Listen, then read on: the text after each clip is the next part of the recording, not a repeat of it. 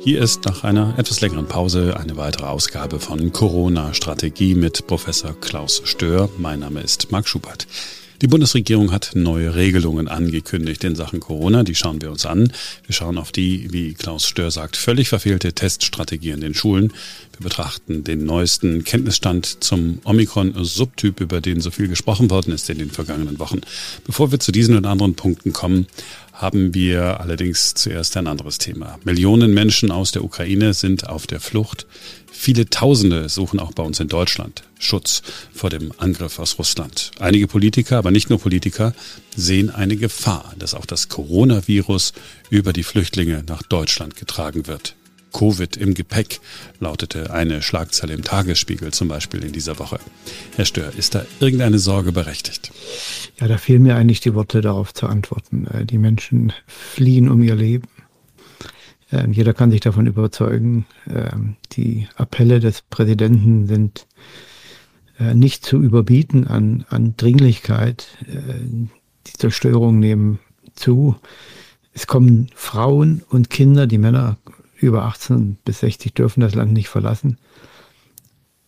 Und man spricht über Corona. Also das, da fehlt mir einfach, äh, fehlen mir einfach die Worte. Ähm, Corona ist weltweit verbreitet, die, der Infektionsdruck überall gleich in der nördlichen Hemisphäre. Hochrisikogebiete sind zum Glück auch jetzt äh, aus dem deutschen Außenministerium verschwunden, weil das, der Erreger frei zirkuliert.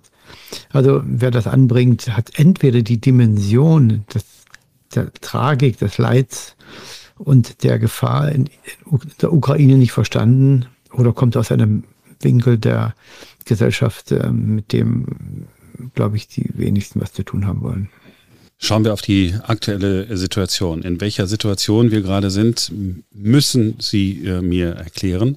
Die Infektionsinzidenzen äh, steigen wieder. Ähm, das eine oder andere Medium äh, schreibt davon, oh, das sei jetzt möglicherweise die Wende. Es geht wieder bergauf. Die Infektionslage verschlechtert sich. Und jetzt kommen Sie. Ja, die Infektionslage ist eigentlich komplett irrelevant. Äh, leider ist es aber noch so, dass viele Medien tatsächlich immer wieder über die Anzahl der Infektionen berichten. Die Meldestatistik ist ja nicht nur komplett unzuverlässig, die Dunkelziffer enorm hoch. Ähm, die Teststrategien unterscheiden sich. Also aus dem Blickwinkel stochern wir eigentlich im Dunkeln mit den Zahlen, die da publiziert werden. Aber sie sind auch nicht relevant, weil keine Bekämpfungsoption an diesen Infektionszahlen hängt, sondern die wichtigsten Bekämpfungsoptionen hängen an den Belastungen in den Krankenhäusern, Intensivstationen. Das Virus zirkuliert frei in der Bevölkerung. Kontaktunterbrechungen sind wirkungslos oder wirkungsarm. Deswegen braucht man auch den einzelnen Infizierten nicht mehr kennen wir wissen, dass über 50, 60 Prozent derjenigen, die im Krankenhaus positiv getestet sind, Nebenbefunde sind. Also das ist ja das ist ein Spiegel dessen, was in der Gesellschaft eigentlich passiert. Äh, die Dunkelziffer ist enorm hoch. In anderen Ländern rechnet man vielleicht mit drei, vierfach. Also so viele Menschen sind ständig infiziert. Über die Krankheitslast bis zum Ende der Pandemie ändert sich für den Einzelnen auch nichts mehr, ob er sich jetzt infiziert in vier Wochen oder in acht Wochen. Das äh, Ergebnis der Infektion oder der Reinfektion ist im Prinzip das gleiche. Dieses individuelle Infektionsrisiko steht jetzt bereits fest für jede Person. Also das muss man sich immer wieder vor Augen halten, wenn man auch darüber nachdenkt, dass man jetzt Fälle verhindern will, Infektionen. Das ist äh, im Prinzip vorbei die Länder, die sich an die entsprechende Pandemiesituation angepasst haben mit den Maßnahmen, verhindern keine Infektionen mehr, sondern jetzt in Richtung Endemie versucht man schwere Verläufe zu verhindern. Und schwere Verläufe kann man verhindern durch Impfung und bei denjenigen, die vulnerabel sind, die nicht impfen lassen können, durch Medikamente. Und dann in den Krankenhäusern natürlich bei denjenigen, die immungeschwächt sind, muss man auch Infektionen reduzieren. Aber letztendlich wird jede Person sich infizieren. Deswegen ist die gesamte Diskussion auch über das Maskentragen jetzt irrelevant geworden, weil ja jeder sich infizieren wird. Und ob das jetzt passiert oder in vier oder zehn Wochen, ist für den Einzelnen unerheblich, weil er geimpft ist oder eben nicht geimpft und das Infektionsrisiko und Erkrankungsrisiko bleibt so wie es jetzt ist. Und man muss auch davon ausgehen, dass sich die Impfquote sich nicht dramatisch verändern wird. Man hat ja gehofft, mit dem Novavax-Impfstoff sehr viele Menschen, die Impfskeptiker sind oder sogar Impfverweigerer zu erreichen. Und äh, das ist leider nicht so geschehen. Das ist äh, schade. Gerade mal 40.000 Impfdosen verimpft wurden. Also hier wird sich auch nicht mehr sehr viel tun kann mir einfach gar nicht vorstellen, dass man jetzt tatsächlich ähm, mit äh, einer Impfpflicht äh, auch noch einen sehr großen Unterschied machen würde. Vielleicht ist es auch noch wichtig hier anzumerken, mhm. dass der Ansatz, den Herr Lauterbach und auch andere äußern, nämlich in Deutschland kann man nicht so lockern, weil die Impfrate in Deutschland anders sei, Deutschland ist anders als die anderen Länder, falsch ist die Daten, und ich habe die auch publiziert auf, äh, auf Twitter, ich habe die mal zusammengestellt, äh, sind ja hier eindeutig. Äh, in anderen Ländern, die bereits geöffnet haben und die mit einem schlechteren Gesundheitswesen, mit weniger Intensivbetten, mit weniger Krankenhausbetten pro Kopf der Bevölkerung, mit viel höheren Inzidenzen umgehen müssen und trotzdem geöffnet haben, sprechen auch nicht für eine Überlastung des Gesundheitswesens. Das ist Österreich, das ist Frankreich, England, Finnland, Schweden, Spanien, Norwegen, Dänemark, Schweiz und noch und Länder kommen hier dazu, die höhere Inzidenzen haben, schlechteres Gesundheitswesen. Schweden, die Schweiz ein Viertel beziehungsweise nur die Hälfte der Krankenhausbetten wie Deutschland. Deutschland hat die meisten Intensivbetten pro Kopf der Bevölkerung. Und die Immunisierungsraten bei den über 60-Jährigen liegen in Deutschland wieder knapp über 90 Prozent, in Österreich 92 Prozent, in Frankreich 93 Prozent, in England 94 Prozent. Also der Unterschied sind drei, vier Prozent. Äh, und das soll jetzt der Grund sein, warum man Deutschland nicht öffnet. Äh, ich frage mich auch, warum die Medien da nicht nachfassen äh, und intensiver solche Behauptungen dann auch ähm, konterkarieren beziehungsweise äh, äh, tatsächlich fragen, wo die Daten herkommen. Sie sind, wir sind ja jetzt gerade dabei. Wir sind ja jetzt gerade dabei, weil Sie sich gerade so in Rage geredet haben, wenn ich das so sagen darf. Ähm, vielleicht ganz kurz zur Impfpflicht in Österreich, äh, gerade ausgesetzt worden. Für Sie richtig und nachvollziehbar. Die, die Verfassungsorgane ähm, haben das äh, so sich angeschaut und finden die Impfpflicht unverhältnismäßig, weil es Alternativen gibt, um dieselbe Wirkung zu erreichen äh, und weil die ähm, Auswirkungen der Infektion so einen Einschnitt in die Grundrechte offensichtlich äh, nicht äh, zulassen. Und ich kann mir auch nicht vorstellen, dass man in Deutschland glaubt, dass die Impfpflicht verhältnismäßig ist. Bei den Masern natürlich aus meinem Blickwinkel. Das ist eine schwere Infektion. Durch die eigenen Schutzimpfung kann man andere schützen. Das ist klare Fremdwirkung. Fremdschutz, den man hier erreicht.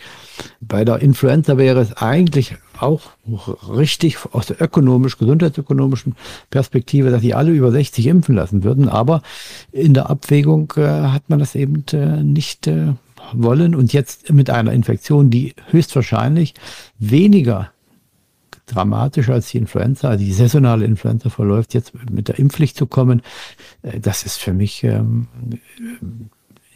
evidenzfrei. Ähm, das ist schade, glaube ich, aber auch für andere Impfungen. Die Impfungen sind ja die, die wirkungsvollsten Gesundheitsinterventionen, auch die gesundheitsökonomisch günstigsten Gesundheitsinterventionen. Äh, und jetzt die Impfpflicht so zu, sage ich mal, verheizen, äh, bei so einem relativ offensichtlichen Fehler, den man hier begehen würde, das äh, ist schon sehr erstaunlich. Also Sie meinen, weil die äh, Impfung sozusagen dann einen Imageverlust erleidet? Ja, es ist schade drum, denn die Impfung ist ja was sehr Wertvolles, was Wichtiges.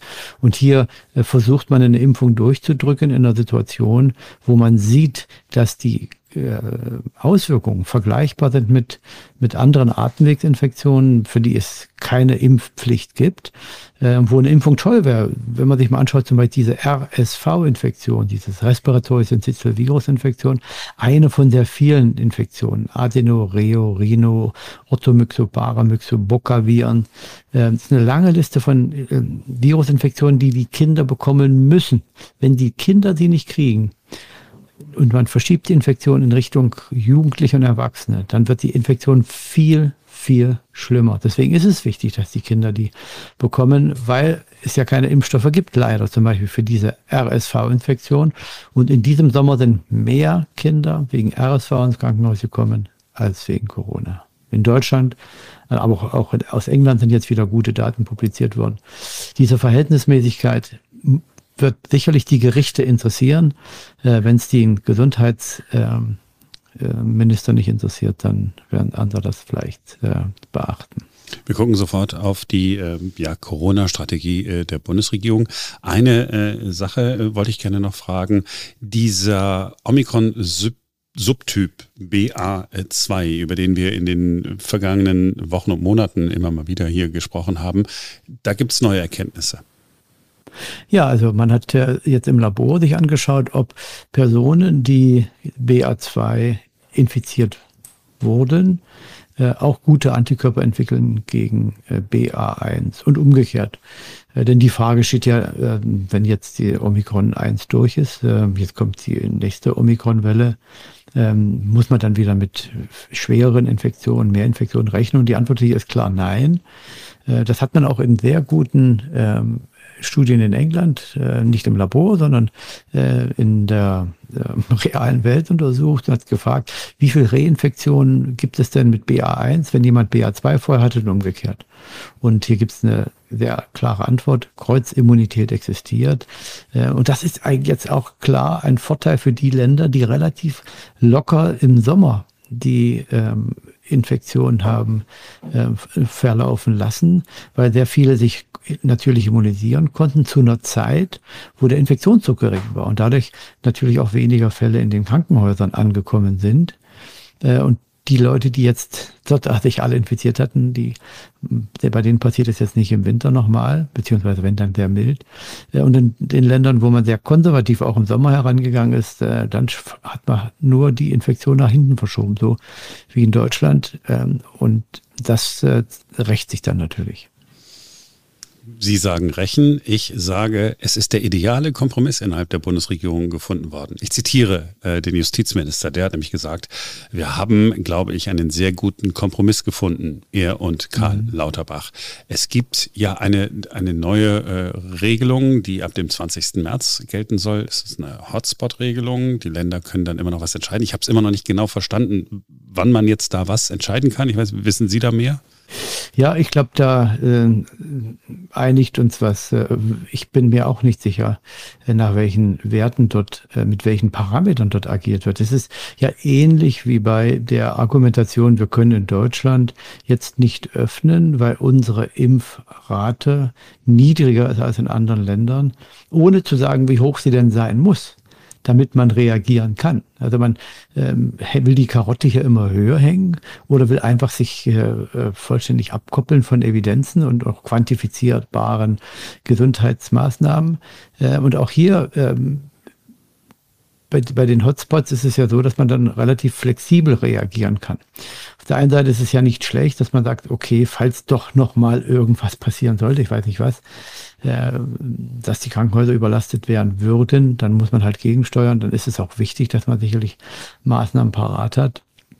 Aber der Gedankengang erschließt sich mir nicht, warum man zum Beispiel glaubt, dass die Situation im Herbst oder im Sommer sogar eskalieren könnte gegenüber dem Jetzt-Zustand. Jetzt haben wir noch viele, die noch nicht natürlich immunisiert sind. Wir haben sehr, sehr viele Geimpfte und das wird ja zunehmen. Einige werden es nicht impfen, sind ja immer noch so 60, 70.000 am Tag, vor allen Dingen Boosterimpfungen, sehr, sehr wenige Neuimpfungen.